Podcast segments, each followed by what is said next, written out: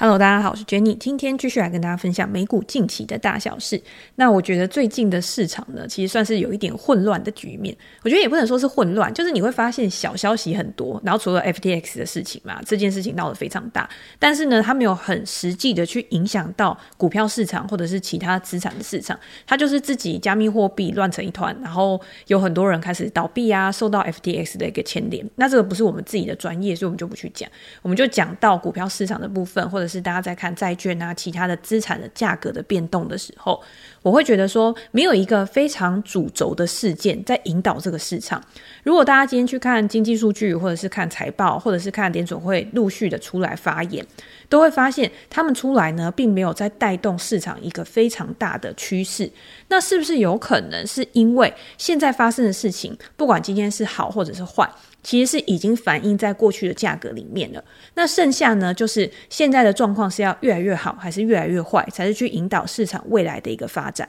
那我讲到这边呢，大家一定会觉得说废话，不是上就是下嘛？你今天每天开盘的时候呢，股票不是涨就是跌，一定会有一个方向出来啊。只是我要怎么样去判断说，到底这个方向它是往上还是往下？那我在前一集的时候，我有跟大家分享我自己的一个看法。我觉得目前的一个情况呢，就是我觉得最坏的情况看起来是已经过了，就代表说通膨的状况，在上一次呢 CPI 出来的时候，大家有看到吗？这个通膨的状况呢，已经比之前大家预期的还要来得低了。除了租金啊，或者是工资，它都还在一个向上的轨道上面，这个是我们之后应该要去观察的一个重要数据。但是油价的部分呢，因为一直都没有在创高了嘛，而且如果要有重大事件的话，这个创高也不是我们可以去预期的事情。以现在目前的阶段来看，我觉得油价要再去创高、挑战前高的一个几率，确实是比较低的。所以，当基期开始慢慢下滑的时候，CPI 这个数据，我觉得也不是非常需要去担心的东西。但是我们在上一集也有讲啊，如果今天大家要观察整个状况的话，其实还有一个很重要，就是美元的一个走势。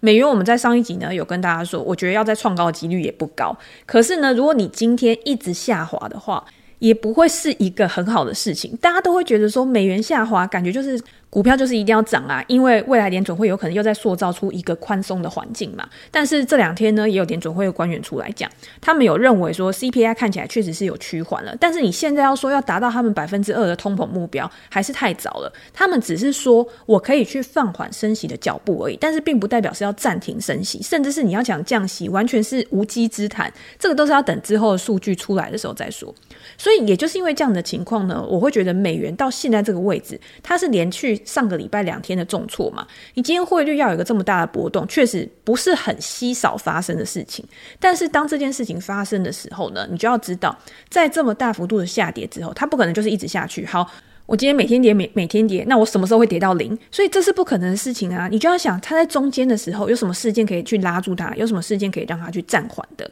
所以这个也是联准会官员出来放话的一个原因。我要去引导市场，甚至是我应该去安抚市场，不要因为某一些事件或者是某一个数据，就有一个这么大幅度的波动。如果美元一直下跌，很多的商品、很多的一些资产啊，都是跟美元去做一个对价的，它都是联动的嘛。你今天黄金是用什么去计价的？美元。油是用什么去计价？美元，所有的东西都是跟美元去做一个挂钩的。美元一直跌，那是不是就去刺激了其他价格相对的一个表现？所以这个东西呢，我会觉得在这边它最好是做一个震荡，甚至是它是在这边去做一个横盘整理，慢慢的往下会比急速的下坠还要好。就像任何一档公司的股票，如果你今天是慢慢的做头，然后再去往下的话，至少市场是有准备的，你知道你有一个锚定点，知道哪边是我应该要去注意的，哪边是趋势反转的一个位置。可是，如果今天是直接 V 转啊，直接 A 转啊，你对一家个别的公司来说，可能还不会影响到很大的一个市场。可是，你对美元这种全世界通用的货币来说，那就是一个比较严重的一个问题了。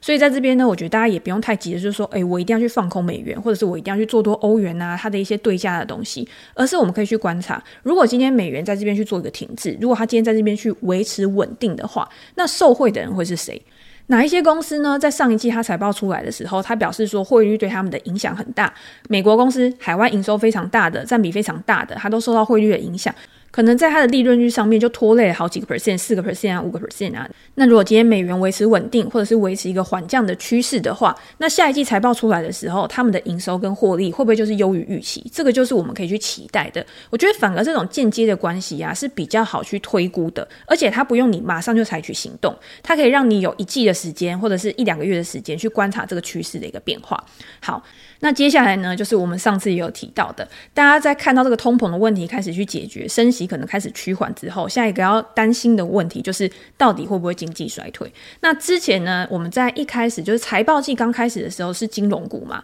那个时候金融股公布财报的时候呢，他们有看到说他们对于未来的不确定性是有担心的，所以他们也会去提高他们的准备金。去预防未来有可能有违约啊、倒账啊这些事件。那我们也可以看到，美国的信用卡消费的一个呃金额也是创下新高了。那未来有没有可能会因为经济衰退的原因，然后会造成一些比较大的风险？这个趋势呢，大家也可以从这些数据去 follow 得到。那到现在这个阶段，最近比较多公布的公司是什么？这几天最多的就是零售公司嘛，譬如说像 Walmart 或者是 Target 或者是 Home Depot 这几家公司，都是美国非常重要的一些零售百货。他们在公布他们的财报之后呢，大家就会看到，零售公司虽然都是同样的一个类型，可是他们出来的财报或者是给市场的一个预期是完全不一样的。沃尔玛呢是直接开出来的时候就非常好，它在盘前的时候就直接是大涨了，而且呢，它现在也是处在一个蛮强势的一个形态。我在我的 Perspective 专栏呢有针对沃尔玛或 Home Depot 这两家都是我还蛮喜欢的公司，甚至是之前我们有介绍过 Costco 嘛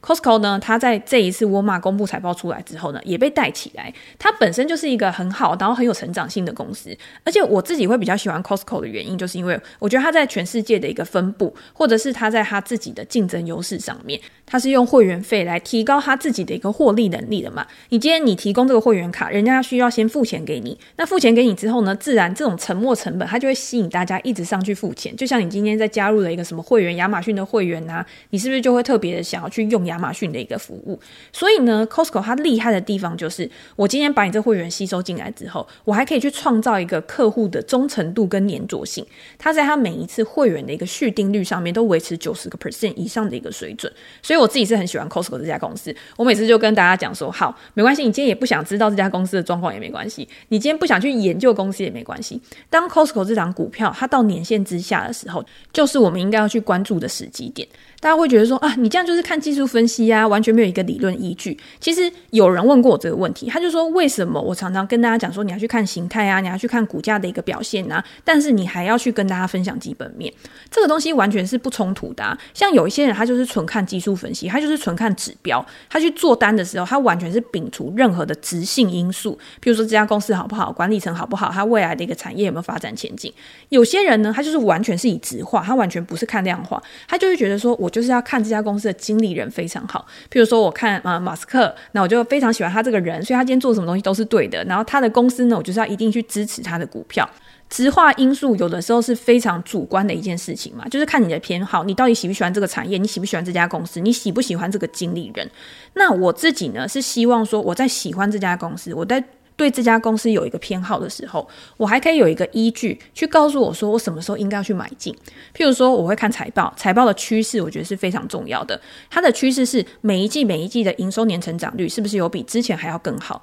它的获利能力是不是有比之前还要更好？那如果今天我已经了解这家公司，甚至是我在阅读这家公司的财报的时候，我觉得是非常有趣的，我可以去认识很多新的东西。那这样子其实也是在扩展我自己的能力圈嘛。但是股票市场它不是因为基本面它就可以去改变的。今年一家非常好的公司，在过去这一段时间，大家也可以看到，今年它的营收也是持续成长啊，或者是它只是相对于去年这种比较极端的行情的时候，它开始趋缓，但是在均值回归的角度上面，它终究还是会回到一个上升轨道。尤其是某一些产业里面的领导公司，它还是有非常强劲的现金流，甚至它的利润率都可以到四五十个 percent 以上。那在这段时间呢，大盘跌，它也不可能就是，哎，我今天就是特立独行，然后表现的特别好，它一定也是会被打下去。那这种时候，如果你今天脑袋里面已经有建构自己的一个资料库的话，是不是在它达到一个合理的位置的时候，你就可以去做布局？那我自己加入技术形态的原因，是因为。我不一定要让自己就是买在最低点，我要去抄底，我要去猜说，诶，到底哪边是最低点，哪边一定是一个最合理的价格。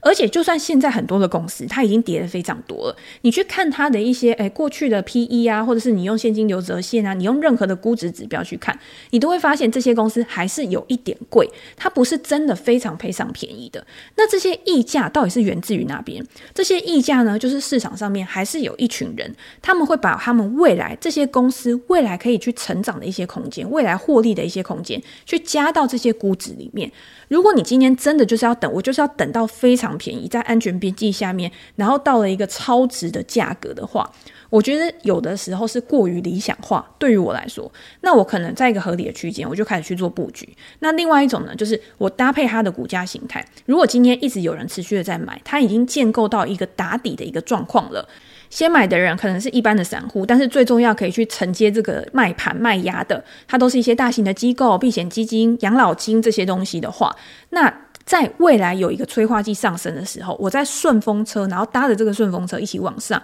我觉得这是对于一般资金比较少的，没有办法跟那种机构相比的一些散户更好的一种策略。所以在现在呢，大家可以去看昨天 NVIDIA 它不是也公布他们的财报了吗？这一次 NVIDIA 公布他们的财报之后呢，大家有发现，诶。好像没有大家想的那么烂。我觉得这个可以从零售商开始讲。大家有没有发觉到，就是零售商沃尔玛、Home Depot 或者是 Target，他们都有讲一件事情，就是他们的存货已经没有像上一季这么的夸张了。今天他们慢慢的在销存货，在这几个月，他们降价，他们用一些产品组合去把他们积压的存货卖出去的时候，这个是一个缓慢进展的一个过程。可是这个我们也可以去看趋势。假设在上一个月的时候呢，诶，沃尔玛他告诉你说，哦，我今天存货呢还有比去年同期可能还要成长了二十二十三十个 percent。可是到这一季的时候呢，可能跟去年相比只有十个 percent、十五个 percent 的时候，它就是呈现一个下降趋势嘛。那你现在就可以去思考说，那未来有可能会让它再去堆压存货的原因是什么？好，那第一个呢，就有可能是供应链又开始去挤压了，供应链又开始断链了，所以呢，它又必须要去堆压存货，去因应未来需求可能上升，它没有货的一个窘境。可是呢，现在供应链他们在财报里面也有讲嘛，供应链已经慢慢跑顺了，甚至是呢，现在很多的像车厂啊、什么电子啊，他们都告诉你说，现在存货已经。基本上就是慢慢的开始去下滑了啦，所以这个问题呢，应该不会是一个太大的问题。那零售商在之后呢，要面临到的就是折扣季。那折扣季虽然说大家会担心经济不好啊，消费力减弱，可是他们在财报里面有发现说，他们这些消费者其实现在都还是有钱的，所以面对到未来的一个折扣季呢，他们还是比较偏向乐观。那就表示说，下一季他们的存货可能还是会往好的情况去走嘛。如果今天我可以透过这个折扣季去销存货的话，那我之后就可以回归到正常的营运啦，那对于一家好的公司来说，是不是就是一个好的迹象？所以呢，我觉得沃尔玛或者是 Home Depot 他们在这一次的财报里面呢，我觉得透露一个很好的讯息，就是今天我虽然正在小蠢货，但是呢，我同时也在降低我的支出。譬如说，哎，可能有裁员啊，或者是我今天在跟供应商议价的时候，因为他们都是非常大的公司嘛，在跟供应商议价的时候呢，我是有一个主导权的，所以这个也是他们的优势。然后第二个呢，是过去这六个月，就是这过去这半年，其实原物料的价格也开始下滑了。像 Home Depot，因为它是美国特地屋嘛，它是美国最大的这种房屋修缮零售商之一。昨天那个劳氏公司，就是跟 Home Depot 是一样的类型的公司，它公布财报之后，其实也是优于预期的。那大家知道房屋修缮会必须用到的东西是什么？就是很多金属类啊，或者是你要木材啊，因为你可能有屋顶啊、墙壁啊这些东西。在过去这六个月，木材从最高一千五百块美金，然后到现在呢，已经只剩几百块美金了。所以这个对于他们的进货成本来说，是不是也是一个蛮大的一个帮助？我的成本压力没有那么重了。那我现在主要的成本呢，可能是在店面的营运啊，或者是人事的成本上面。所以我在看完这几家公司的财报之后呢，其实我对于这些零售商，我觉得他们的营运表现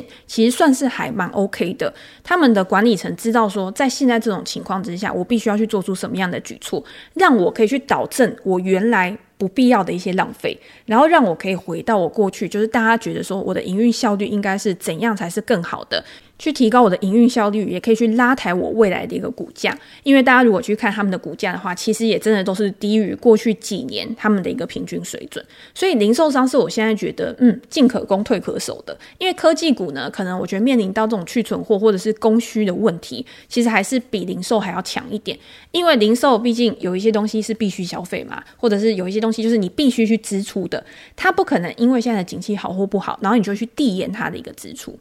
好，那大家这时候可能会有一个疑问，那昨天也有公布其他的零售商啊，譬如说像 Target，它就直接重挫大概十五个 percent 左右。那为什么又会有这样的一个情况？明明大家都是在零售产业，大家面对的都是一样的总体经济环境。我觉得某个部分来讲，大家知道同一个产业里面，假设今天有很多家公司好了，一定有某一些公司它是领导者，一定有某一些公司它是它的竞争优势是比较差的。那我觉得比较小型的公司，在目前这个情况之下，它可能就没有这么好的一个议价能力，而且它要去跟这些大型的公司竞争，比如说像沃尔玛，他们虽然都有在做一些线上的购物渠道啊，或什么之类的，可是呢，他们的虚实整合的能力可能也是特别好，所以就算降价出售，有损他们的一个获利能力，对于这种大型的公司来说，我觉得影响就没有像这种比较小型，也不能说非常小，但是至少比较小型的公司来的大。我觉得 Target 他在他财报里面就有讲到一个非常重要的，他说他们在出清存货的时候，这个价格的降幅比他们预期的还要大。所以也就是因为这个降幅比他们预期的还要大，所以才导致他们的一个获利能力大受影响。那他们在过去这一段时间呢，因为过去零售商他也增聘了非常多的人手嘛，或者是你有堆压非常多的一个存货，所以他们现在也必须要去。降低成本，他就说他要去降低他大概有三十亿美元的一个成本，所以他未来这些效果呢，要去体现在他的股价上面，可能就还需要一段时间的一个证明。那我觉得这一个部分呢，有的时候是个别的公司它一个内在的因素去造成的，就没有办法代表整个产业。那当然，如果你要看整个产业的话，你也可以先从产业去看，然后挑出里面最强的公司。大家不要觉得有什么落后补涨这种东西。其实以前呢、啊，我跟大家讲一个很有趣的事情，以前我也会很相信落后补涨，譬如说在同同一个零售产业或同一个科技产业好了，有一些公司呢，它就是一直涨，一直涨，它的 PE 就是一直越垫越高，越垫越高。有一些公司呢，它明明就是看起来好像也还 OK，但是它就是不涨，或者是它甚至还会跌。那这个时候大家心里就会有个想法嘛，对不对？诶，其他的公司都已经先涨那么多了，那如果今天整个状况都变好的话，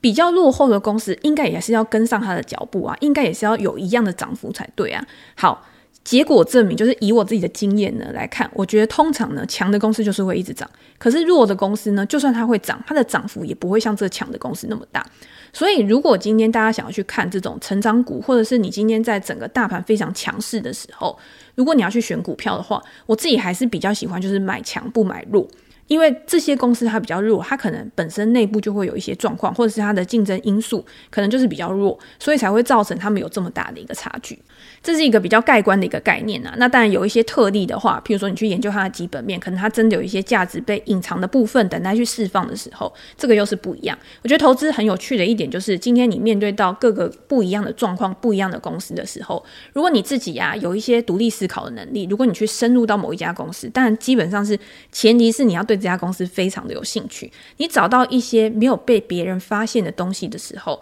这种时候呢，你还是有可能会获取超额报酬，就是。获取获利，在市场上面赚钱的方式真的有非常多，就是大家自己选择自己喜欢的，然后你就是照表操课，一定要照着自己预设的纪律去执行的话，其实对于你长期的报酬来说，就会有非常大的一个帮助。好，那我们再来讲一下 NVIDIA 好了，因为大家今天就是最关心的就是 NVIDIA 这家公司嘛，它在公布财报之后其实我觉得它的股价没有到非常大的一个变动，盘后大概就是涨了一个多 percent 左右吧。但是如果大家去看它这一个财报的话，其实就是一个诶。没有再继续烂下去，然后整个市场呢，感觉好像已经适应了这样子的一个情况的感觉。NVIDIA 它主要的四个营收来源，第一个就是数据中心嘛，第二个就游戏，然后专业可视化跟车用业务。这四个业务呢，加总起来，在这一季总营收大概是五十九亿美元左右，是比去年同期还要下降了十七个 percent。那大家都知道嘛，因为 NVIDIA 之前或者是各个半导体的公司也都有出来去调低他们自己的一个猜测，所以我觉得这个比较弱的预期呢，其实是已经反映在它的股价上面了。那我们就是要看预期，或者是有没有什么在财报里面我们没有发现的事情。第一个呢，你当然就是要看数据中心跟它的游戏业务，因为是它最主要的两个业务嘛。在这一季的表现呢，是还是很好，或者是公司呢对于未来它还是有非常乐观的一个想象。就会去引导市场对于公司的未来多有信心的一个非常重要的一个关键。那大家可以看到，在撑全场的呢，当然还是数据中心的一个表现。在这一季呢，数据中心的营收大概是三十八亿美元左右，比去年同期呢还要成长了三十一个 percent。那对比于上一季，因为上一季还是成长了六十个 percent 左右吧，所以呢确实是趋缓了，但是呢还是 OK 的，就是至少还是在成长的一个轨道上面。而且大家也可以看到嘛，在过去这一段时间，虽然说消费性啊、电子产品啊这些东西都有一个明显的需求下滑，但是包括数据中心或者是车用，这个都是支撑半导体某些公司股价的一个非常重要的一个因素。而且如果大家有去看，就是数据中心，譬如说诶几大科技巨头啊，他们在他们节省成本的同时，他们对于这种数据中心啊。基础设施啊，这些的投资，他们都认为说，你现在的投资就是对于未来非常重要获利的一个来源。所以，就算删减呢，我也不会去把这些东西删减太多。所以，这个就表示说，为什么它这一季呢，还是可以表现得比较好的一个原因。那游戏呢，当然也不意外的就是下滑嘛，因为你现在就是在疫情之后呢，或者是今天在最近加密货币市场这么的一个萎靡的一个情况之下。今天这个显卡它的需求是能多大？一定是一直往下滑的嘛？除非未来呢，真的有什么样反转的一个迹象。譬如说，客户去库存的状况啊，已经慢慢的改善啊，或什么之类的。我觉得这个就是大家可以之后去观察的。但是，我觉得至少他这一次出来，我还是有一个非常强硬的、非常强势的一个业务在那边，会让市场哦，好像吃了一个定心丸，再坏可能也不会再坏了。而且呢，我还是有一个可以长期值得我想象的一个空间。那除了这个数据中心之外，还有什么是值得大家想象的？我觉得第二个呢，就是它的一个车用。虽然说车用现在在 NVIDIA 总营收占比里面其实还是蛮低的，就是它不是一个非常主要的一个业务，而且对于 NVIDIA 它整体的一个营收或获利的贡献也不不是非常大。但是它从前几季它的财报里面，它就一直讲说，他认为未来呢会是车用业务蓬勃发展的一年，甚至是我觉我记得我有点忘记它是在什么时候，它就是在这一两年，他会觉得说是一个拐点，是一个反转点，就是车用会变成他们非常非常重要的一个业务。那如果今天大家有去看 NVIDIA 的一些财报，或者是他有的时候他在公开的平台啊、网站啊，各式各样的一些公开的资讯，他都会提供说他的一个车用业务要怎么样去跟车用的大厂去做一个结合，还有跟哪一些厂商去做合作。这些都是去扩展他未来市场一个很重要的一个关键。我觉得 NVIDIA 它在未来，不管今天是在车用啊，或者是元宇宙的业务啊，因为它都有平台可以去做一个扩展嘛，它都可以有很多开源的资料呢，可以让更多的参与者去加入到这个产业的一个生态系。所以呢，它在提供这种基础设施的同时，它在未来，它其实就是在帮他自己奠定未来的一个获利的一个来源。从它可以提供一个非常高规格的一个硬体，然后去结合它的软体跟平台，我觉得这个是一个就长远来说非常好的一个商业模式嘛。那当然，你说今天在科技产业，当然会受到循环啊、需求啊这些东西去影响。可是大家也要想，这种经济的循环，它本身就是会一直不断的重现的。只是在这种经济循环里面，一定会有人被淘汰，一定会有新的参与者去加入到这个市场里面。那投资人要去思考，就是说，原来已经在这个产业中占据一份子的人，他有没有办法很容易的被取代？可是今年 NVIDIA 他已经做了一个软硬的整合，他已经在这个市场里面，因为他砸下了巨额的创新、巨额的资本支出去奠定他的脚步。如果今天新的新进者他要再进来的话，他有没有办法，就是很快的，今天不管是有钱好了，或者是他有没有这样一个技术，可以去这么快的去建立他自己的一个帝国吗？如果他今天没有办法那么快的去建立这样子的一个生态的话，NVIDIA 就是很难被超越的。好，那现在就是要讲到它股价的一个部分了嘛。其实在，呃之前呢，前一两个礼拜就有读者常问我说，NVIDIA 现在可不可以买啊？半导体现在可不可以买啊？我那个时候其实，在直播里面我就有讲，我就说，如果它今天呢，它已经是一个往上，如果大家去看它最近的股价，其实它在创了前低之后，现在是已经翻回了前低之上了。在没有去破底之前，我都是偏多看待，我都是一直这样讲。只是你今天你的进场点，你要怎么样去衡量你的下档风险？你今天要用哪一个关键点位去计算你的风险值，用你的风险值去推估你可以去进场的点位，跟你必须要买入的部位，部位的大小是多少？所以呢，在这一次的财报之后呢，因为目前看起来盘后的表现是比较乐观的嘛，开盘呢，如果整个市场它的情绪还是有继续去延续的话，我觉得 NVIDIA 它去挑战年线，我觉得是一件有可能的事情。那在挑战年线之后呢，你当然还是要搭配整个大盘、整个总体经济的一个情况来看，它是会转趋震荡呢，还是真的就有非常大的一个基地因素，可以让它再重拾像之前一样这么猛烈的一个涨势？而且在现阶段呢，如果今天它在往上的话，其实又有一个还蛮重要的一个停损点，可以让你去限制你自己的一个亏损。这部分呢，如果大家有兴趣的话，我会在我的 p e r s p a y 专栏，然后也会用比较详细的一些讨论，因为这一定要有图表，然后来跟大家做分享，会比较清楚。只是我现在就目前还是偏多看待。我觉得我最近这几集好像每一集都有讲说我是偏多看待，偏多看待，就是看大家要怎么样去挑选自己想要持有的，不管你今天是 ETF 啊、个股啊。然后我在上一集其实我有讲个非常重要的。就是在大盘至少目前现在看起来是在一个反弹的一个格局上面嘛。如果是我自己在买的话，我还是比较偏好那些，譬如说大型股啊，或者是已经是有稳健的获利表现的公司。而那些中小型的成长股、高速成长股还没有获利的，其实我现在都还是维持比较保守的。这个原因就是因为你今天还是要面对未来的不确定性。当然，你今天想要做短打的话，也是会有一些机会。但是这些机会呢，有的时候就是非常的弹性、非常激动的，没有办法。就是像我现在，诶，我现在要跟大家分享 p o c a s t 的东西，我一定是要讲一个比较中长线的东西。如果我今天讲短的，可是我们又没有带进带出，对不对？所以呢，很容易就是我现在告诉你说，哦，我觉得这东西可以做。可是过一两天，或者是过两三天，甚至是一个礼拜，在这一个礼拜短短的时间之内，它就有可能会有改变。可是呢，如果你今天是可以看到一个比较长线的格局，甚至是它可以去计算说，它至少它的获利的一个表现，它明年的 forward PE 是多少，然后你再去判断说现在是不是一个合理的价位。我觉得这个对中长期的一个表现估值来说是比较好去掌握的。好，那今天呢就先跟大家分享到这边。如果大家有任何的问题的话，都可以在留言给我评价，我们在之后的 podcast 可以再拿出来做讨论。那最近呢，我有开一个 Twitter 的账号。那那 Twitter 账号呢，其实是比较诶好玩的，然后或者是讲一些比较有趣啊、搞笑的一个东西。而且 Facebook 它是没有办法就是一直去发文的，因为它一直发文，它就会调低你的触及嘛。可是 Twitter 呢，它就可以有一些短的发文，或者是即时的一些消息。那我也会更新在那边。如果大家有兴趣的话呢，也可以去追踪我的 Twitter。那今天就到这边喽，拜拜。